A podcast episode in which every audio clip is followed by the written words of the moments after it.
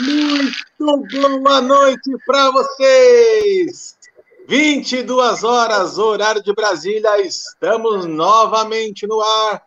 Os paroleiros estão de volta, agora em novo dia, em novo horário, agora com o nosso repórter do trânsito ali, ó, andando pelas ruas de São Paulo. Como vai aí, comandante Placa Luminosa?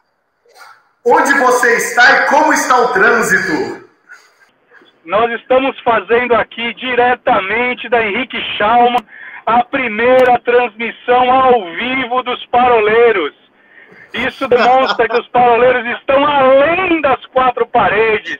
Os paroleiros, eles, eles estão além daquilo que você possa pensar ou imaginar. Nós estamos aqui ao vivo, direto da Henrique Schalman, entrando na Sumaré. Os paroleiros não estão parados, eles estão além das paredes. Os paroleiros em movimento. Aliás, hoje o único que não, o único que não mudou o, o, o cenário é o Arthur, né? Exatamente, tá vendo? Velho é uma desgrama, eu nunca ouvi, nunca vi. Ah, esses tradicionais, viu? Esses tradicionais, viu? Então, então, vamos lá, meninos. É o seguinte, agora, Wilson, empresta uma mão aí. Paulinho, empresta, faz assim com a mão, ó. Assim, ó. Parola de número 15! É, Cinco para cada um, parola de número 15! Uhul! Quem vamos que vamos. Unidade, velho. Galera, nós estamos então agora no mês de setembro, nós estamos falando sobre fé.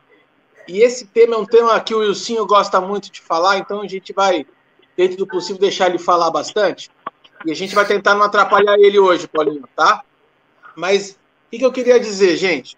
É, semana passada nós estamos. Na verdade, assim, ó, eu gosto muito de uma coisa que a gente faz, Paulinho, que é assim: muitas vezes é necessário a gente desconstruir um conceito para poder construir um, um conceito biblicamente correto, né?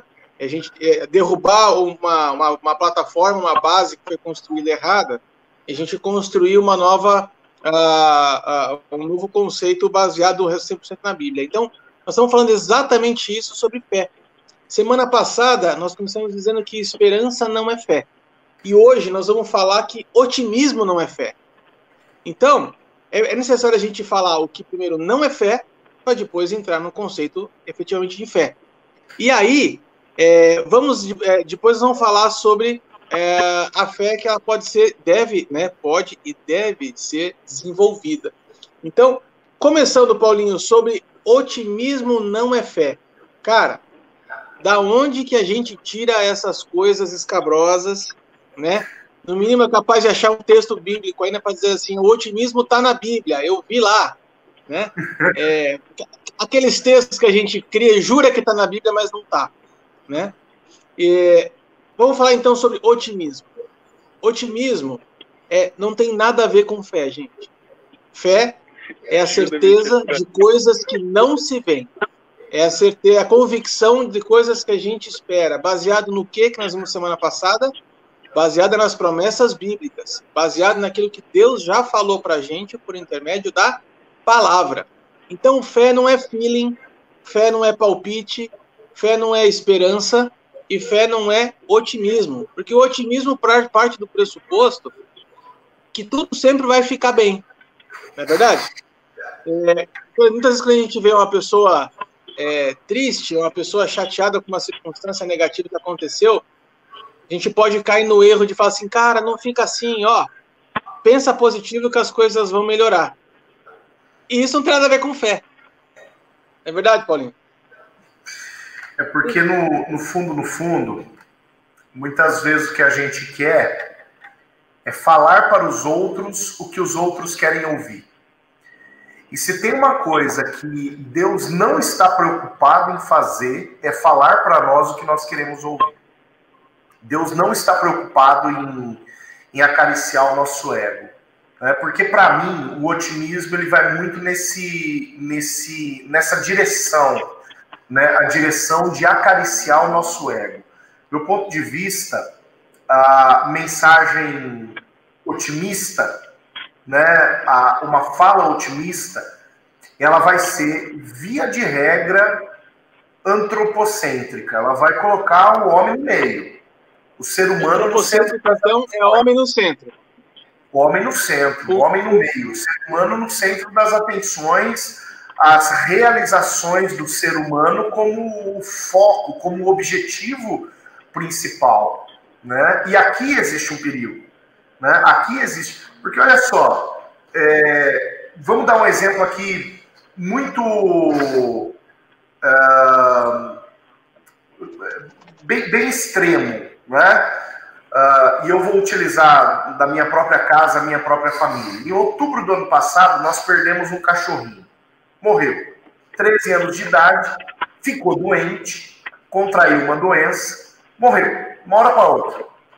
Um belo dia, é, nós percebemos que ele já não estava mais ouvindo direito, depois ele tinha dificuldades em se locomover. Em questão de, de dias, ele teve uma decadência muito grande. E aí nós levamos ele para o veterinário, mas já era, já era tarde. Faleceu de madrugada lá na clínica do veterinário. Dia desses, ah, sei lá, 15, 20 dias atrás, isso vai fazer um ano, hein? 15, 20 dias atrás, deu uma crise na minha filha, porque no culto infantil aqui da nossa igreja estava sendo ministrado sobre o Vale de Ossos Secos de Ezequiel.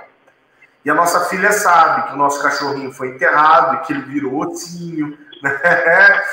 Com todo respeito, viu, tio Ossinho? Virou, virou o nosso cachorro, né? E no final das contas, deu uma crise na Alice e a Alice ela saiu correndo por aquele quintal de casa. Ela foi lá atrás da casa, se enfiou debaixo de, uma, de um pé de jabuticaba e chorando. E eu, sem entender, saí correndo atrás dela, né, acompanhando os filhos no, no culto infantil. A Flávia fazia, equipe da equipe, fazia parte da equipe que estava ministrando naquele dia. E eu fui até a Alice, filha, o que está acontecendo? Daí ela lembrou: o Freud virou assim, eu quero profetizar para ele voltar a viver. Filha, se eu profetizar, ele volta a viver, pai? Eu disse, não, filho. Não. Mas por quê? Porque o Freud cumpriu um ciclo natural. Nasceu, né, viveu e viveu muito bem, ficou velho e morreu. Né? Ah, por que, que essa história é assim tão, tão bobinha? Justamente pelo fato de que, pela mensagem otimista, a gente poderia pensar de forma antropocêntrica, de forma que viesse a atender à vontade humana, e dizer assim: não, é, aquilo que você acha por bem, aquilo que você acha legal, é isso que vai acontecer. Ou como você mesmo colocou, Arthur, pensa positivo que vai dar certo, né? Mas não, a ideia não é o, o, o ser humano no centro, a ideia é aquilo que o Senhor estabeleceu, inclusive como ciclos que muitas vezes nós discordamos e não gostamos, acontecendo. Você acha que a mensagem de, de Abraão entregar Isaac é uma mensagem otimista? Nem um pouco. Não é uma mensagem otimista. Abraão não estava sendo motivado por Deus. Deus não tinha uma mensagem motivacional para Abraão. Deus tinha um teste para ele. Né? E isso não tem jeito, vai ter que tirar o, o, o homem do centro, vai ter que tirar o ser humano do centro. Né? Então, para mim, a ideia da mensagem, da confusão que muitas vezes é feita entre fé e palavra de otimismo é justamente esse desejo que o ser humano tem de ter o seu ego saciado por aquilo que Deus não falou, mas que às vezes é enfiado na boca de Deus, né, através de pessoas que dizem estar falando alguma coisa partindo dele. Né? Isso tudo antes de tocar nos princípios bíblicos, porque o Wilson vai vir com aquela chuva de versículo que fala isso. Você vê o, o, o esboço do Wilson, pelo amor de Deus, põe a Bíblia lá. Não, é, é praticamente um sermão de duas horas, só ele, cara. É. É, mas, mas, assim, ó, eu tenho fé que ele vai conseguir pelo menos chegar em casa hoje para poder participar com a gente. Não, que isso. Olha, olha, se você cortar para 18 aqui, vou lançar um desafio para Paulo. Porque Paulo falou aí, e estou falando do nosso, do nosso oráculo, que é um pouquinho que eu agora exerci fé aqui, hein? Quase atropelei um motoqueiro. Mas quero, quero perguntar qual, dentro de 1 Coríntios capítulo 14, os três pilares do profetizar. 14, 3 de 1 Coríntios. Né? Indo! Uba, uba, uba! 14, 3 é o texto. 1 Coríntios 14, 3, a palavra diz blá, blá, blá, blá, que aquele que profetiza, cadê o texto? Fala aos homens edificando, exortando e consolando. Ah! Disserte para mim a respeito disso, Paulo. Os três pilares do profetizar. Estaria o homem ao profetizar passando uma palavra de otimismo ou trazendo um logo, se tornando um rema na boca de um homem de Deus? Seria isso uma palavra de otimismo ou seria você não emprestar os seus lábios para a incredulidade? Valendo! Ó, oh, Roger, vou encher a boca d'água aqui, tá esperando agora. Neste exato momento, eu corto para 18. Só falta falar a hora certa, Arthur. Só que o negócio é o seguinte: é aqui que tá. O Wilson, eu acho que tocou num ponto que eu julgo nevrálgico. É, a ideia do consolar, a ideia do consolar, ela é mal compreendida, ou ela é compreendida mais uma vez a partir do ponto de vista antropocêntrico, né? Porque para mim o que é consolo? Para mim ser consolado é ouvir aquilo que vai me fazer bem, né? É receber aquilo que vai me fazer é, satisfeito, né? Ser consolado é isso. Ah, eu estou num momento tão difícil, então um abraço me consola, uma palavra bacana me consola. Mas na verdade o ministério do consolador, do próprio Espírito Santo, ele não pode ser é, é, é, é, confundido com o ministério de travesseiro, né, que vai fazer com que eu deite a cabeça nele e que isso me deixe numa posição, numa condição de maciez, numa posição, numa condição de tranquilidade. Muito pelo contrário, né, muito pelo contrário. Por que, que os apóstolos eles sofreram tanto, né, ao ponto de, por exemplo, lá em Atos 4, a gente testemunhar Pedro sendo preso junto com João, apanhando, né? Mais para frente a gente vai ver Paulo e Silas na cadeia, né? O final da vida de Paulo, uh, lá em Atos, capítulo de número 28, junto com Pedro, inclusive, que mais tarde vai ser preso também na cadeia, martirizado, e tantos apóstolos, tantos discípulos sendo martirizados em tudo quanto é canto. Por quê? Justamente pelo fato de que esses sujeitos eles estavam a serviço do Espírito Santo, que nada mais é do que o consolador. Você acha que consolo nos padrões do céu e nos valores do céu é a gente viver aquilo que a gente gosta? A coisa não é bem por aí, não. É, o Wilson já começa a caminhar pelo hall do prédio. Dentro de alguns minutos ele já está entrando no estúdio, gente. Em alguns minutos Exatamente, está no estúdio. Exatamente, gente. Olha, preste atenção, hein? Mas o Paulinho ele fugiu, ele fugiu, porque ele não respondeu a minha pergunta. Ele Como não? Não, você tangiversiou. Você veio com blá blá blá. A pergunta. Tangiversiou? Meu Deus do céu. A pergunta Glossário, por favor. A pergunta que eu fiz é: o texto ele diz consolar, exortar e o que mais, Paulinho? Cadê? Pera lá. Edificar. Edificar, exato. Se eu sou inspirado pelo Espírito para isso, estaria eu dando uma palavra, uma profetada, ou eu estou exercendo aquilo que a palavra diz, onde eu estou inspirado pelo Espírito, edificando, consolando e exortando? Não fuja do debate, Paulinho. Mas por quê? Você está achando que você está tá insinuando que edificar. Não, não insinuando nada. Você está insinuando que edificar é falar o que o outro quer ouvir? Não, mas é você Ó. falar, mas é você falar na inspiração, chegando, chegando no estúdio, chegando no estúdio. Sei. Carol, vai ligando o micro lá, Carol. Corre, cara, corre pra frente. Mas, vamos lá. Será? Olha, as luzes estúdio ó. estão apagadas, hein? Que isso, hein? Brincadeira. A pergunta que faço, Paulo, se a partir do momento que eu tenho uma nota no meu espírito e eu vou declarar aquela palavra, porque essa, o dom de profetizar ele provém do espírito, eu não posso profetizar de mim mesmo, a própria palavra diz a esse respeito. Seria isso uma palavra de otimismo ou o cumprimento daquilo que Paulo diz a respeito de eu e você exercemos o ministério de tal forma que eu venha, através da palavra, inspirado pelo Espírito, vir a edificar, consolar e edificar. Arthur, Não fuja do debate vindo com palavras meias. Arthur, Na verdade, assim, ah, estava dirigindo e ele não entendeu nada que eu falei. Claro que É. eu falei, você veio com o Ele negócio. dirigindo e não entendeu nada, velho. Ele não entendeu nada. na verdade, é assim, ó. O que, que, eu, tô, que, que eu tô vendo aqui? É, o que eu tô vendo aqui é uma luta entre vocês dois. Então, assim, eu, eu prefiro ficar aqui no meio, fazendo aqui, fazendo aqui e tal, né?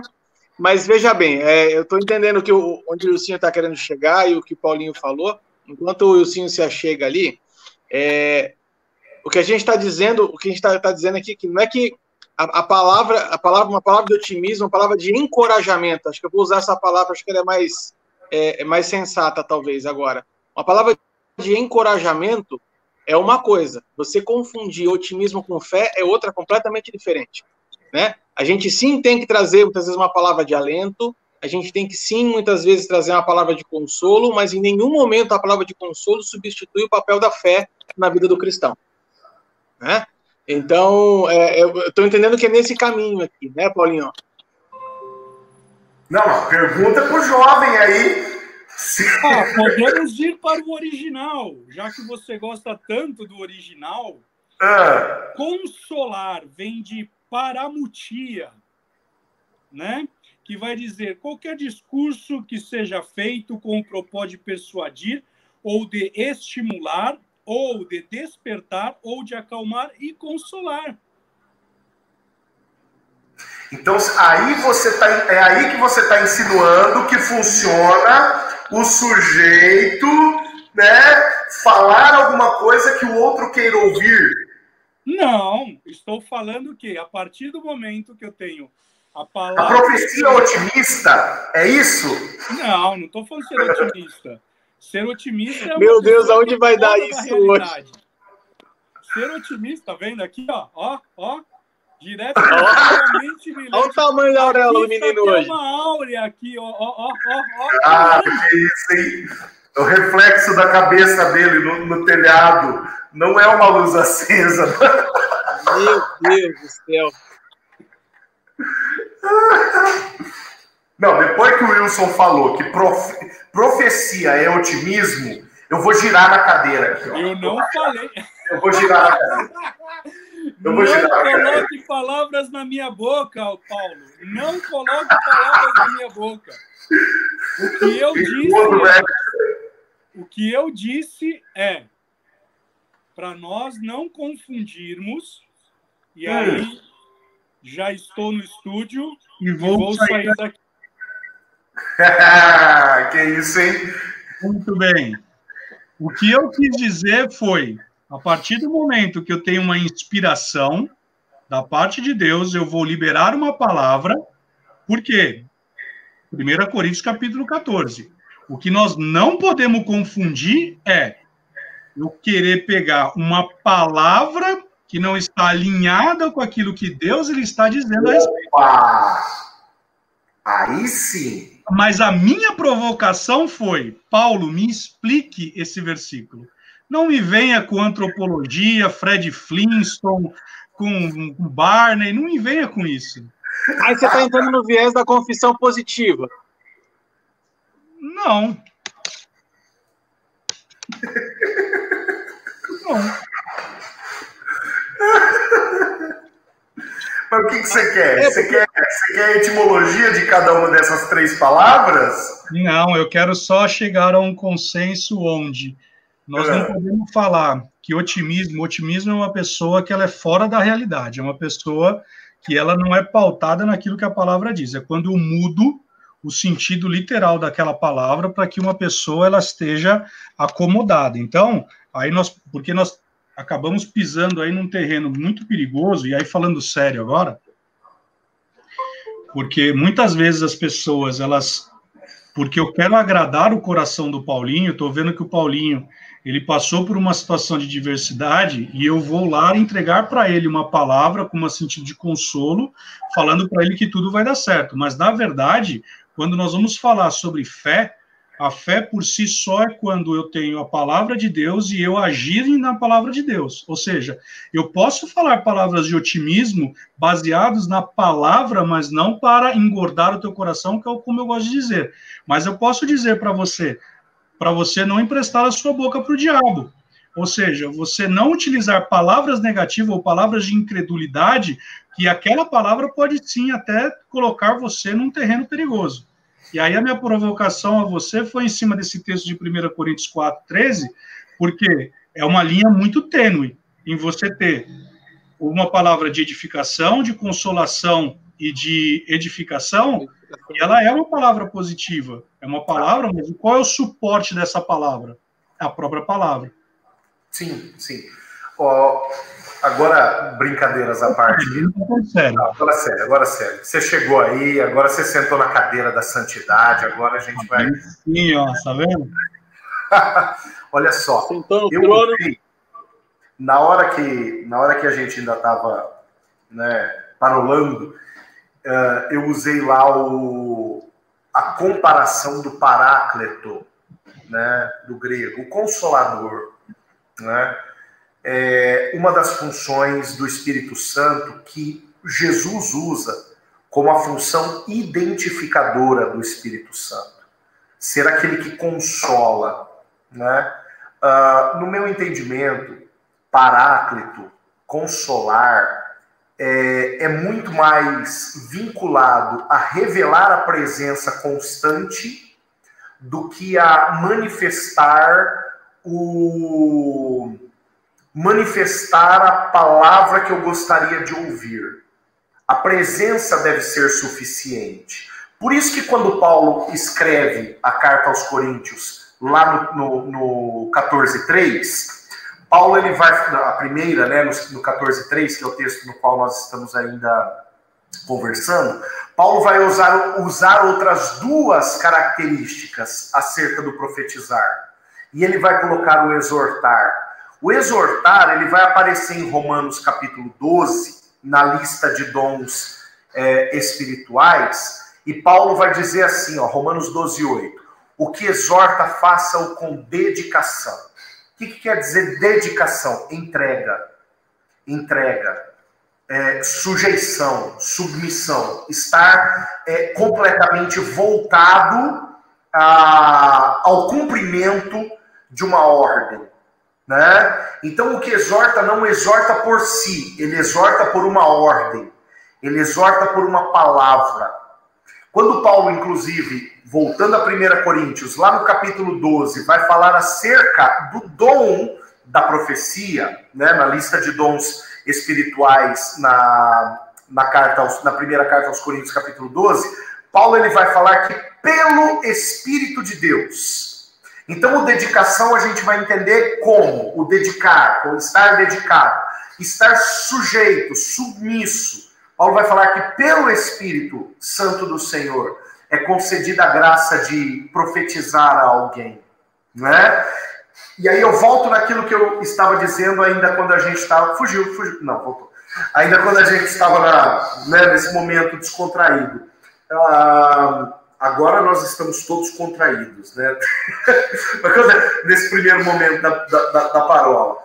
É, se tem uma coisa que a gente não precisa, não pode é, nos enganar, é acreditando que Deus tem um compromisso com o nosso bem-estar. Com isso, eu não quero dizer que Deus tenha compromisso com o nosso mal-estar, não é isso. Mas é que o primeiro compromisso do Senhor e da Sua palavra é com a nossa salvação, com a nossa santificação. Né? Então, por isso, na palavra, Deus é tão transparente. Exortar, consolar, e edificar, que resumem profecia, nada mais é do que transparecer os oráculos, pega essa mente brilhante, os oráculos do Senhor. Era isso que você queria? Agora a gente foi exegeta. Exatamente. Mas é desse jeito. Pronto, ó, depois as pessoas vão reclamar, Paulinho. A cadeira é minha. A cadeira é minha. Não, essa não é. Essa não é. Essa é da igreja. Aliás, ó, olha na igreja, parede laranja para os livros. Né? A parede, ó, tá. No próximo mês, em vez de sortear a caneca, nós vamos sortear a cartelinha de Dramin.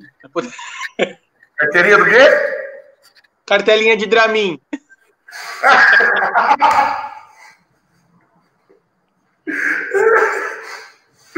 Aí eu posso ficar rodando sem ninguém reclamar? Você fica Exatamente. rodando à vontade. Aplaudindo na cadeira. Dados esses, uh, essa, essa, essa palavra, palavra que o, que o Paulinho trouxe, ela é bem importante, assim, é, quando a gente coloca, começa a colocar o otimismo, né, com o homem no, no centro, né? É, é, claro que é aquilo que você falou, né, Paulinho? Claro que Deus não quer o nosso mal, é claro que Deus é, prepara uh, Eu é que melhor para gente. Tenho a vosso respeito, diz o Senhor dos Exércitos, pensamentos de paz e não de mal, para que alcanceis os fins que desejais, Jeremias 29, 11. Ele não quer o nosso mal, mas o compromisso Pô. dele não é com o nosso bem-estar. Isso. E eu acho que assim, a questão do otimismo é que quando o otimismo ele desconecta da realidade, é, você causa um problema. Na é verdade, sim. O otimismo é, é aquela, aquela questão do copo meio cheio, copo meio vazio, né? É, a gente não quer se limitar a dizer que ah, você está enxergando o copo meio vazio enquanto eu enxergo o copo meio cheio. Não, não é isso. O que a gente está dizendo é que é a seguinte coisa: é, nem todo dia vai ser bom. Né? É. A palavra lá em Efésios vai falar assim: se preparem para o dia mal. E o dia mal chega para todo mundo. A vida da gente não é um, um arco-íris é, cor-de-rosa com unicórnios, né, de algodão doce. É, a, momentos ruins acontecem, o dia mal chega. É, e aí, isso não significa é, que a gente tem que, é, às vezes, é, olhar as coisas ruins que acontecem com uma perspectiva de uma coisa boa para tentar filtrar isso e agradar o nosso coração, né? Eu, eu peguei, eu cheguei a pensar para vocês lá na, na nossa resenha o texto lá de Abacuque 3, né, 17 e 18. E aí eu até brinquei, lancei a pergunta para vocês, né? É, aonde que está o otimismo no texto de Abacuque? Que diz assim, ainda que a figueira não floresça, nem que haja fruto na vide, ainda que o produto da oliveira minta, e que os campos não produzam mantimento, que as ovelhas sejam arrebatadas do aprisco, nos currais não haja gado, eu todavia me alegrarei no Senhor. Quer dizer assim, cara, você... Hã? O Wilson leu a resenha? Não. O Wilson não leu, o Wilson nem escreveu essa semana. Atenção, porque eu só fui lá, copiei o negócio da internet e coloquei ali.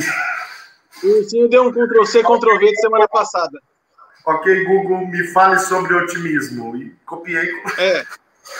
Semana, semana passada, o Wilson falou. Na verdade, eu li aquele livro O Segredo e eu coloquei lá. eu coloquei como pensar positivo e aí deu certo lá. Surgiu isso aí. Então, assim, a Bíblia e o texto bíblico não nega que dias ruins acontecem, que, que circunstâncias ruins é, vão acontecer na nossa vida, né? E aí, é, o otimismo, quando eu, eu reforço, né? O problema é quando o otimismo desconecta da realidade e prepara o teu coração para uma coisa que não existe, de que tudo é maravilhoso sempre, e nem tudo é maravilhoso sempre, né? É, você consolar uma pessoa dizendo assim, olha, Deus tem o melhor para você, ou esse momento vai passar, é sim uma palavra de consolo? É. Mas isso, isso além, além que seja uma palavra de otimismo, isso não é fé. Uhum. Fé não tem nada a ver com isso. Né? O consolo ele existe, é, tudo isso que o senhor falou existe, mas a questão é que isso não, não em nenhum momento é fé. Eu não posso crer simplesmente né, no otimismo e, e, dizer que isso vai, vai mudar a minha vida. Não, não é. É a palavra de Deus que muda a minha vida. É a palavra que é lançada até mesmo pela boca do profeta, dada as circunstâncias. Você vê que o Sim, inclusive, está com um coração musical, né, Paulinho? Vê que toda hora agora ele cita uma nota no coração, uma nota no espírito. Eu não sei, cara. Ele tá meio musical, cara. Tá um... esse menino, eu não sei o que está acontecendo com ele. Ele não era assim, Paulinho. Ele está esquisito, ele está esquisito. Cara, eu, eu sou casado com uma moça que toca violão, ukulele, piano, teclado. Eu só posso ter uma nota no meu espírito. Eu jurava que nota era só em café. E café tem assim, goma, é, grama arábico com notas é, de, de chocolate, notas e não sei do que. Eu jurava que nota era só em café, cara. Agora também tem nota no também. Na escola, na escola, notas da escola. Não, agora, Você vai no agora... Boticário, tem lá notas amadeiradas, com noz moscada, não sei o quê. Agora ele lançou essa moda de nota no coração, cara. Não tô entendendo esse negócio. Agora... É com notas de burrito. Agora, Agora, o, agora falando sério, o Arthur falou um negócio aí e eu vou falar de uma forma invertida. É, quando nós vamos ministrar no centro de cura, né, é, uma das coisas que a gente fala muito é a respeito de que fé não anula fatos. E aí, uma pessoa que não está equilibrada, o que, que ela acaba fazendo? Ela pega aquele diagnóstico médico, o médico vira para ela e fala assim: então, olha, você está com essa enfermidade. Ela vira e fala assim: tá amarrado. Tá amarrado. E ela começa a brigar com o médico. E aí, o que, que a gente fala muito dentro do, do, do, centro de cura, né? A gente conversa assim, pessoal, olha, a fé não anula fatos. E aí, por que, que é importante a gente ter esse, o equilíbrio? Porque você pode ter uma, um dia mal, porque a palavra do Senhor diz que virá o dia mal, e que no mundo tereis aflições, mas eu venci o mundo. Mas Jesus ele fala assim, mas tem de bom ânimo. Olha a palavra de otimismo aí, pega aí. Ele falou, mas tem de bom ânimo. Não é otimismo, não, não. Ele falou, mas tem de bom ânimo. Aí, aí, mas falando sério, você pega aquela palavra e você vai colocar naquele contexto o que, que a palavra diz em relação àquilo. Eu tenho uma enfermidade, mas a palavra do Senhor vai dizer que as pisaduras de Cristo me Já trazem aqui. Estou sarado. Então, será que isso é otimismo? Ou, na verdade, eu estou exercendo a fé contrariamente àquilo que um diagnóstico médico me apresenta? Então, a gente tem, dentro do centro de cura, a gente conversa muito sobre isso. Gente, vamos ter o um equilíbrio. Como, por exemplo, a pessoa pratica o centro de, vai lá no centro de curas, é ministrada, e depois ela fala, não vou tomar mais remédio. Eu falei, não, querida. Porque se você não tem uma direção de Deus, uma convicção no teu espírito que você foi curada, você não pode parar de tomar o remédio. Por quê? O que, que Jesus ele fazia? Vai lá e se consulta, fala com o profeta, vai lá e sacrifica.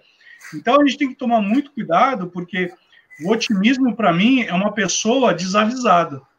O otimismo, para mim, é uma pessoa que ela, ela está alheia ou alucinada ou à margem daquilo que a palavra diz a respeito.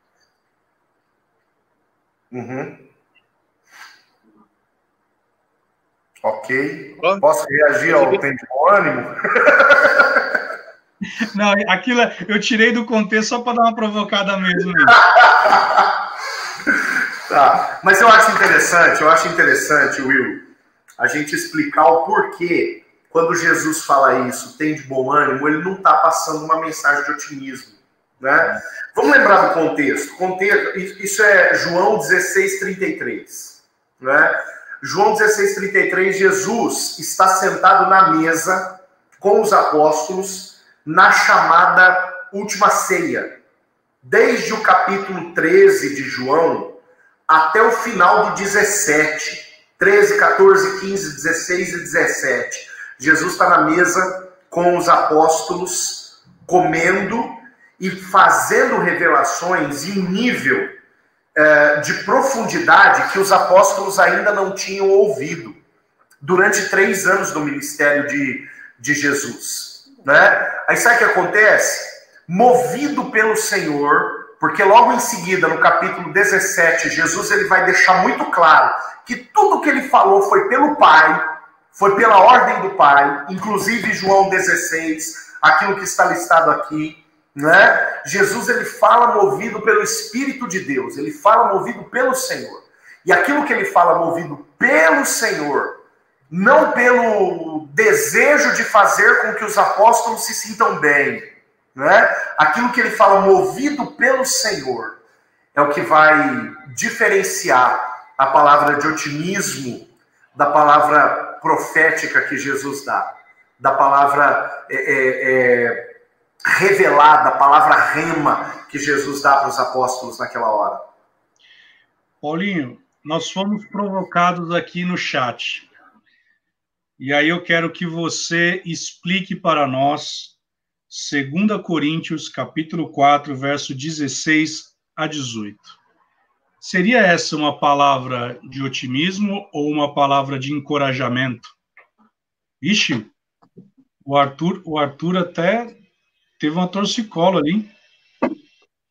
Não, eu vim pegar minha Bíblia aqui para acompanhar o texto. Olha, já tá 2 Coríntios 4, 2 Coríntios 4 tá aqui, ó. Tá do Arthur, velho. Ó, aqui não, que que eu acho que é ele que tem que falar desse negócio, Will. Eu acho que é ele. Então, bora lá, Tem que ver esse negócio aí. tem tudo. So, é, 2 Coríntios 4 tem uma. Ah, mas qual o versículo que o jovem quer? Será que é essa? 16 a 18. Hã? 16 a 18. Não, tá escrito 2 Coríntios 4 aqui no chat. Não, mas é no final, ó, tem uma boa palavra de fim. Lá no final de 2 Coríntios 4, ah, lá no final. Por isso não desanimamos, pelo contrário. Ah, então, mas pô, pera lá. Já vamos para o texto. O texto ele já é conclusivo. Por isso, o texto ele começa fazendo menção a algo que está escrito atrás. Então vamos ler atrás.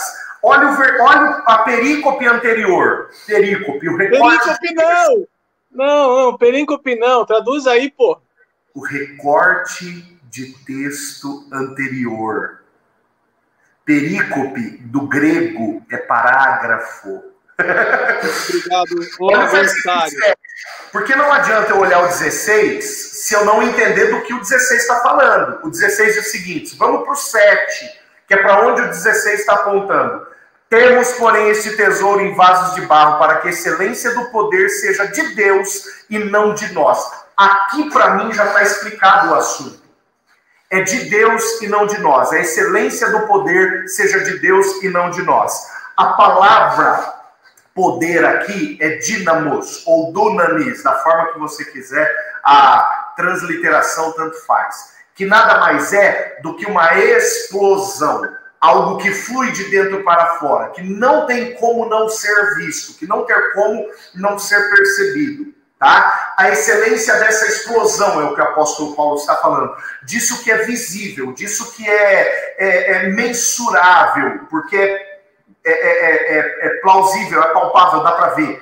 A excelência desse poder vem do Senhor. Então, Paulo está falando acerca de uma motivação, de um trabalhar que é visivelmente, que é inconfundivelmente de Deus, de Deus, e não nosso. Paulo ainda faz menção ao não ser nosso, né? No versículo 7, não é nosso, é de Deus, é o que Paulo fala.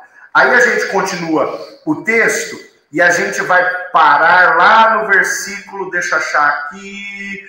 Uh, ah, ó, versículo 12 e seguintes de modo que em nós opera a morte, de modo que em nós opera a morte, mas em vós a vida, tendo, porém, o mesmo espírito da fé, como está escrito, por isso cri, eu falei. Também nós cremos, por isso também falamos. Ah! Será que Paulo está falando alguma coisa conforme aquilo que ele quer? Não, Paulo não está falando alguma coisa conforme aquilo que ele quer. Algo do interior dele está explodindo e é pelo Senhor e ele diz: Porque eu criei, é pela minha fé, eu estou debaixo de algo, porque eu criei, é que eu estou falando. E aí sim vem lá a conclusão do verso 16. Por isso nós não desanimamos. Ah, então o Senhor concordou com o que eu falei anteriormente. Vá, vá, vá, vá, vá. Acabou. Eu, eu jamais discordo de você. Tadeu, obrigado, Tadeu. Você foi de grande valia. Obrigado, pessoal. Boa noite pela parola de hoje. Foi suficiente. Muito obrigado. Vamos ao sorteio da caneca. Vamos ao sorteio da caneca. Por quê? Que que é o, qual é o qual é a questão? Qual é o problema? Mas vou só falar uma coisa: é um paroleiro mesmo. Paroleiro. Vamos lá, vai. Paroleiro. É um paroleiro. Vamos lá, vamos, vamos lá, senão a gente vai ficar aqui e essa parola não vai sair do lugar. Não. É, gente, nós estamos, estamos, estamos meio que na reta final já, nós temos ainda mais 19 minutos aqui de conversa. E acho que a gente tem que já pode pular para o segundo ponto da nossa conversa de hoje, que é a respeito do desenvolvimento da fé, né? É, a fé ela pode sim ser desenvolvida, a fé ela precisa sim ser exercitada, né? Eu gosto de uma, uma frase do pastor Luciano Subirá, que ele fala que a fé é como se fosse um, é um músculo espiritual, que a gente precisa exercitá-lo para que fique forte, né? É, lá em Romanos, é, deixa eu lembrar o texto que é, Romanos 3, se eu não estou enganado, deixa eu até deixar anotadinho num canto aqui. É, Romanos 12, 3. Fala assim: Eu dei a cada um uma medida de fé. Ou seja, partimos do pressuposto, então, que todos nós recebemos uma porção de fé igual, certo? E aí, a partir disso, a gente tem que desenvolver essa fé. Me ajudem aí. Filipenses 2,12. Desenvolver a fé, desenvolver a salvação. Isso. Mas a gente sai todo mundo no mesmo ponto de partida? Eu acredito, eu acredito que o primeiro limite, o primeiro nível de fé que você recebe é quando você recebe a Cristo. Porque a fé vem pelo ouvir e ouvir a palavra de Deus. Então você recebe um limite, um nível de fé para que a partir daquele momento você possa receber a palavra e aí a partir daquele limiar você é responsável por executar, por operar, por desenvolver, por fazer com que a sua fé ela cresça. Eu tenho o costume de dizer que eu e você somos responsáveis por aumentar, agregar ou regredir a nossa fé. E como isso acontece? Qual ambiente que nós estamos expostos? Então, a partir do momento que eu recebi a palavra, essa palavra agora ela passa a habitar em mim, ela teve um, um limite. Nós não estamos falando do dom da fé, tá? O dom da fé é outra Semana coisa. Semana que vem. Semana que vem a gente vai falar sobre o dom da fé. O que nós estamos falando aqui é basicamente assim, então eu sou responsável. Então nós vamos ver Jesus falando em alguns momentos, grande é a sua fé, nunca vi tamanha fé, e nós vimos assim também Jesus falando, se você tiver fé do tamanho de um grão de mostarda. Então, é, eu passo a entender que quando Paulo está falando a fé vem pelo ouvir e ouvir a palavra de Deus, eu e você somos responsáveis por nosso aumento e desenvolvimento da nossa fé. Agora, também nós também somos responsáveis pela regressão da nossa fé. Então, a, ao que, que nós estamos expostos? Nós estamos expostos a uma palavra de fé, ao ambiente de fé, ou nós estamos expostos a um ambiente onde vai nos regredir? Uhum. Essa, essa parábola do grão de mostarda, eu achei que é até bacana a gente ressaltar isso, e aí o Paulinho vai poder nos ajudar nos, nos originais. É, eu não sei, não sei a vocês, mas do jeito que o Sinho citou, é, me traz na memória um, um ensinamento uh, equivocado a respeito desse, desse texto, né? É, em algumas traduções você vai entender essa parábola do grão de mostarda dizendo assim: se você tiver a fé como do tamanho de um grão de mostarda, é, e aí você vai mover os montes. Mas, no entanto, o texto, até onde eu, até onde estudei, eu verifiquei, assim, não é que não é do tamanho de um grão de mostarda, mas a sua fé é como um grão de mostarda. E começa pequenininho assim e se torna uma árvore gigante a ponto dos, dos pássaros fazerem ninho nela.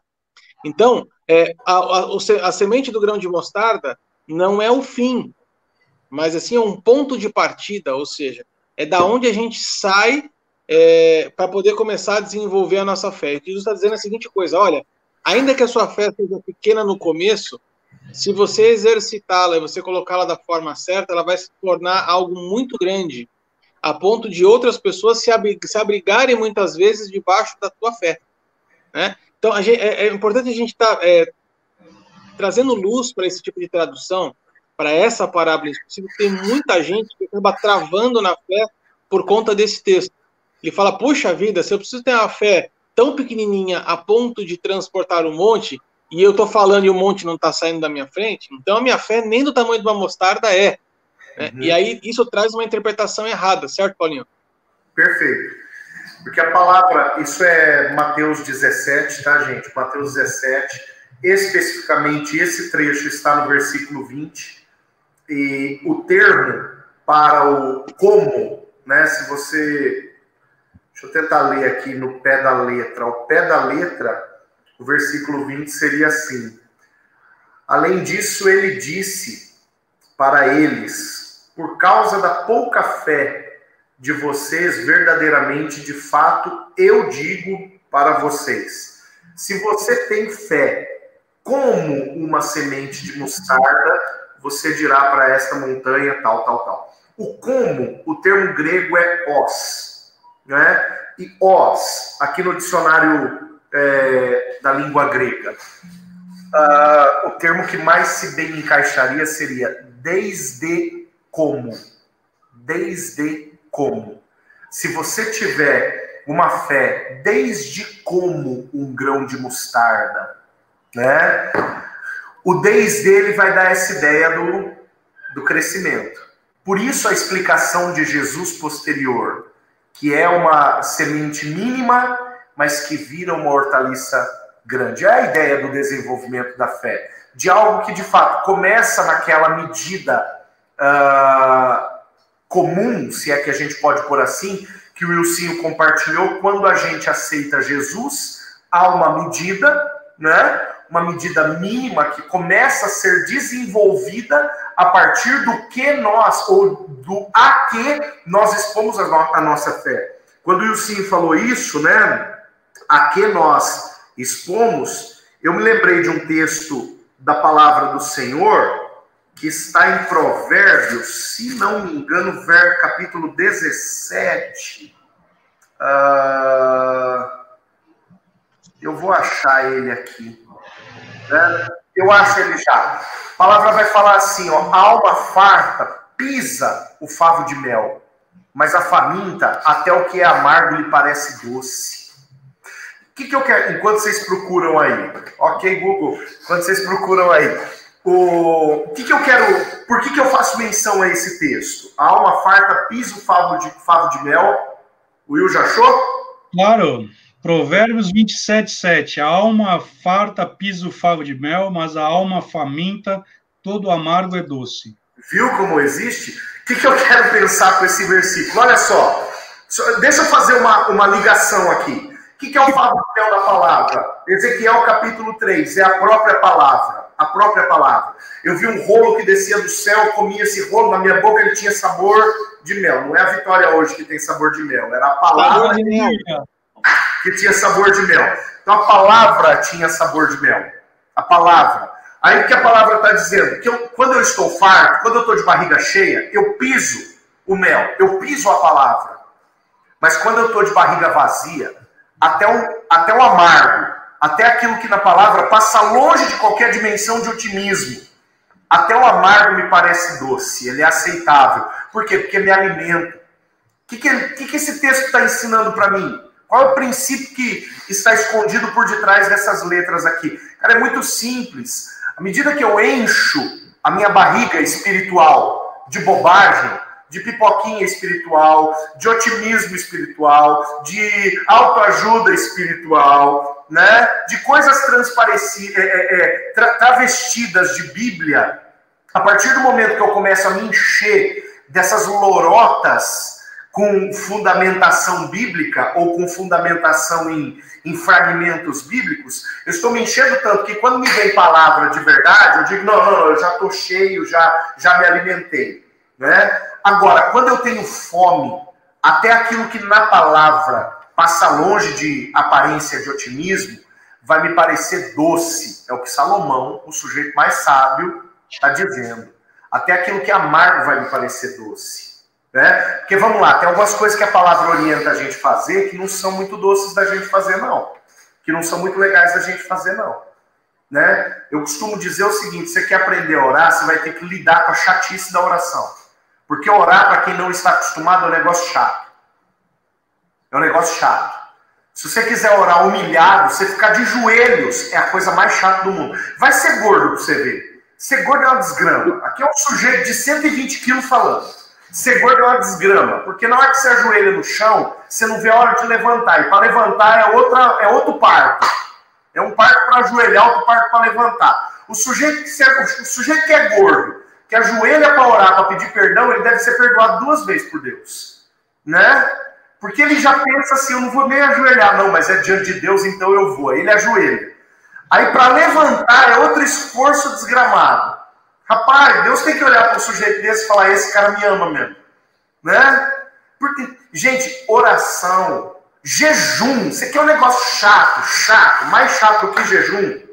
Nós acabamos domingo agora, nós entregamos um, um, um propósito de 120 dias de jejum aqui na igreja. Aí o vídeo de chamada do, da entrega de 120 dias, meu filho Gabriel, pulando que nem um doido. Gabriel, que é isso? Pai, eu tô. Vai acabar o jejum. Ué, filho, mas você está festejando por isso? Ué, pai, tão bom quanto jejuar é terminar. né? Tão gostoso quanto começar é terminar. Né? Por quê? Cara, você vai jejuar e dá dor de cabeça, dá baço. É, é, é desajeitado. Você tem que jejuar e falar assim, ah, não vou comer nada, mas a aspirina libera aí, porque vai doer a cabeça. Né? São, são, são, são coisas, são, são eu, eu brinco assim, mas estou falando, tem, tem muita seriedade por detrás do que eu estou falando, são coisas que não são as mais agradáveis da gente fazer. Agora, por que, que a gente ainda assim termina um jejum já pensando no próximo? Termina uma oração já com saudade de estar orando e se derramando na presença de Deus. Porque eu sei que isso me alimenta, eu sei que eu dependo disso. Eu não tenho como abrir mão disso para sobreviver. Eu mas preciso aí, estar nesse lugar. Mas aí vem um ponto, né, Paulinho? Eu sempre cito o texto de Cafarnaum, que Jesus ele não pôde fazer muitos sinais e curou a poucos, né? E aí a pergunta é, é. O problema estava em Jesus ou o problema estava no povo? E aí você vê que o ambiente onde você está, ele pode comprometer a sua fé.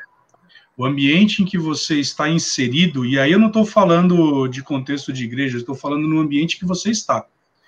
Porque os teus amigos podem te projetar, como eles podem te afundar. Então, assim, é, nós já falamos sobre isso aqui, né, quando nós falamos sobre o amigo, né, que é o ferro que afia o fel tal, e nós falamos sobre isso. Então, qual é a exposição que nós estamos tendo a respeito da palavra?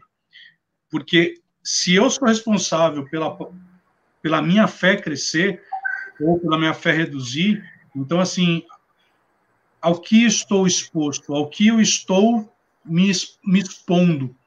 E muitas vezes nós não estamos é, prestando atenção nisso.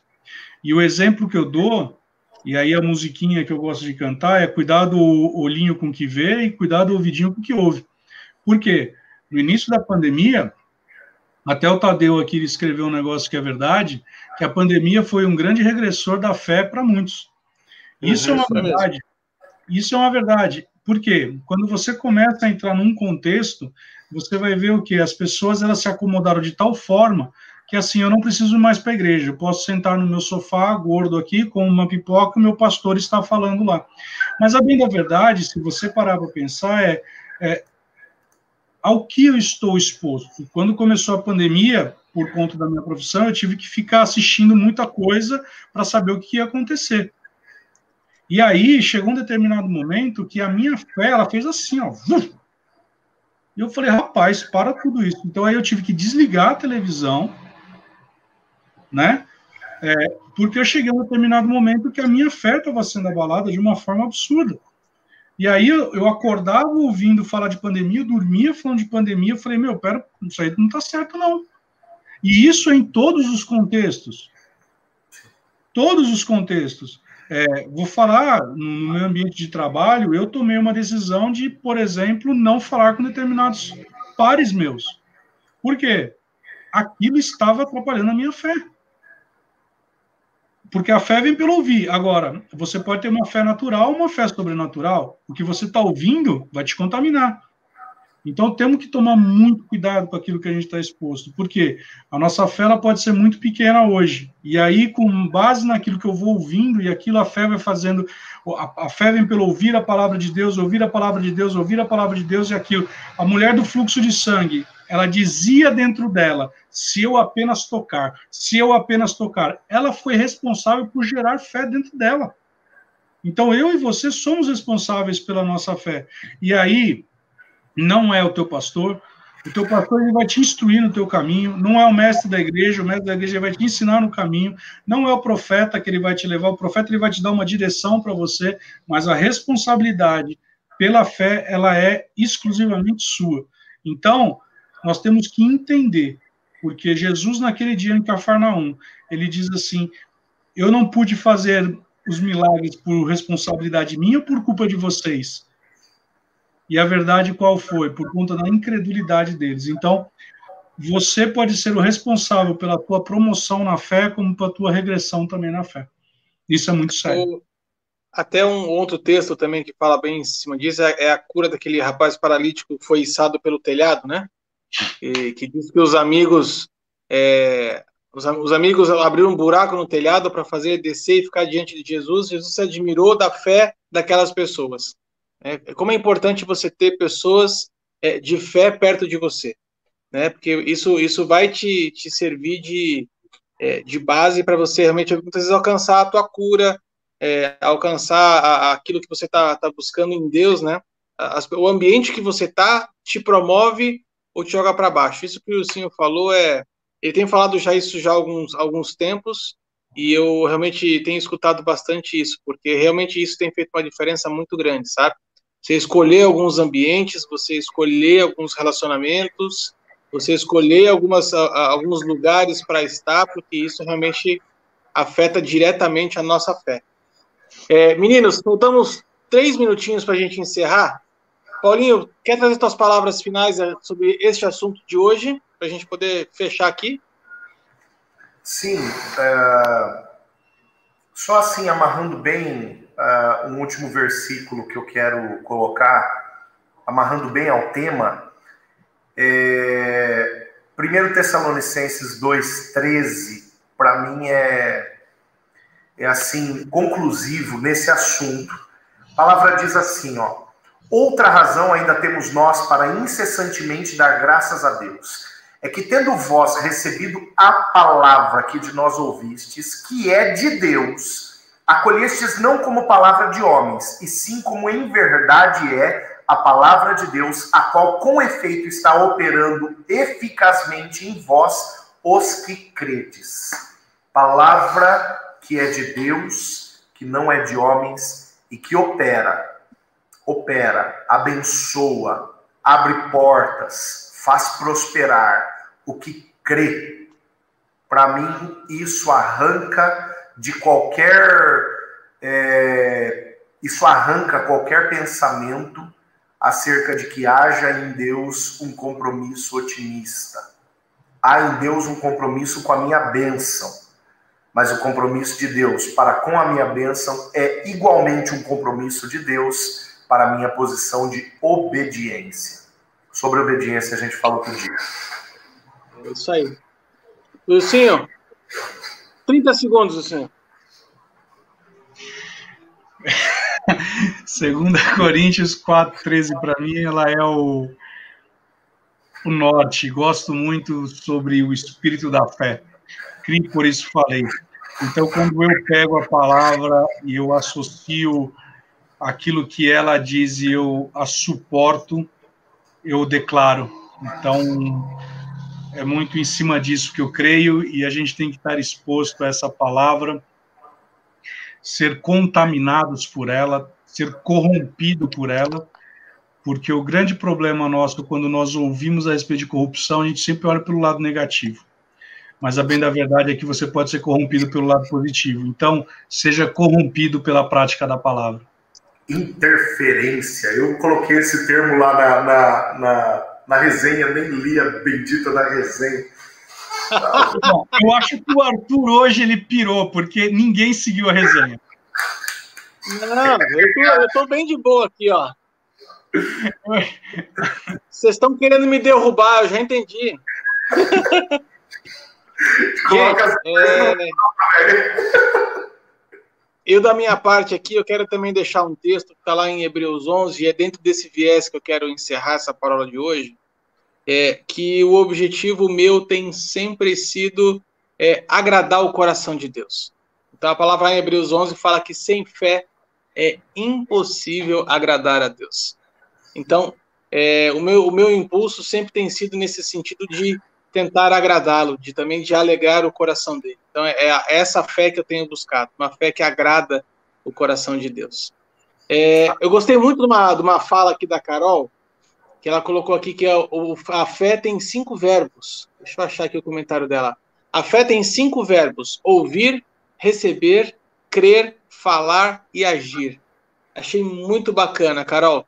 É, e quero também deixar esse, essa, essa fala da Carol aqui, porque realmente a gente tem que aprender a interagir né, com a palavra e eu, eu, eu pego o final aqui, o falar e agir, né? A fé é agir. Eu também gostei Bom, de uma fala da Carol, eu também gostei de uma fala da Carol, que é essa daqui. Eu queria saber se já, a gente já pode convidar todo mundo, como é que faz. Partiu casa do Ilcinho. Porque hoje, até o caminho para casa do Ilcinho a gente aprendeu, né?